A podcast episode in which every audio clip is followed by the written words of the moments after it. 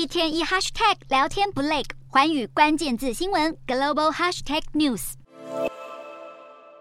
一笔一画生动地勾勒出漫画人物，他是香港笔名为尊子的漫画家黄继军。他从一九八三年起在香港《明报》刊登针对香港时事与公共政策的讽刺漫画。然而，《明报》却在五月十四号开始停刊这个已经有四十年历史的尊子漫画。过去，黄继军的作品涉及北京当局推动的港版国安法、中国人权以及香港民主运动等议题。尽管《明报》并未说明停刊的原因，但近半年来已经有多达六个港府部门先后发布声明，指责尊子漫画扭曲事实以及抹黑政府。如今真的被禁声，背后原因大家心照不宣。除了漫画被停刊之外，香港媒体也发现有关尊子的书籍和资料都突然遭到了香港公共图书馆下架，而馆内有关六四事件以及和民主相关的书籍也都被一一清除殆尽。这一波下架潮至少波及了多达两百五十本书籍，而面对种种争议，香港特首李家超上周则表示，政府有管制虚假讯息的义务。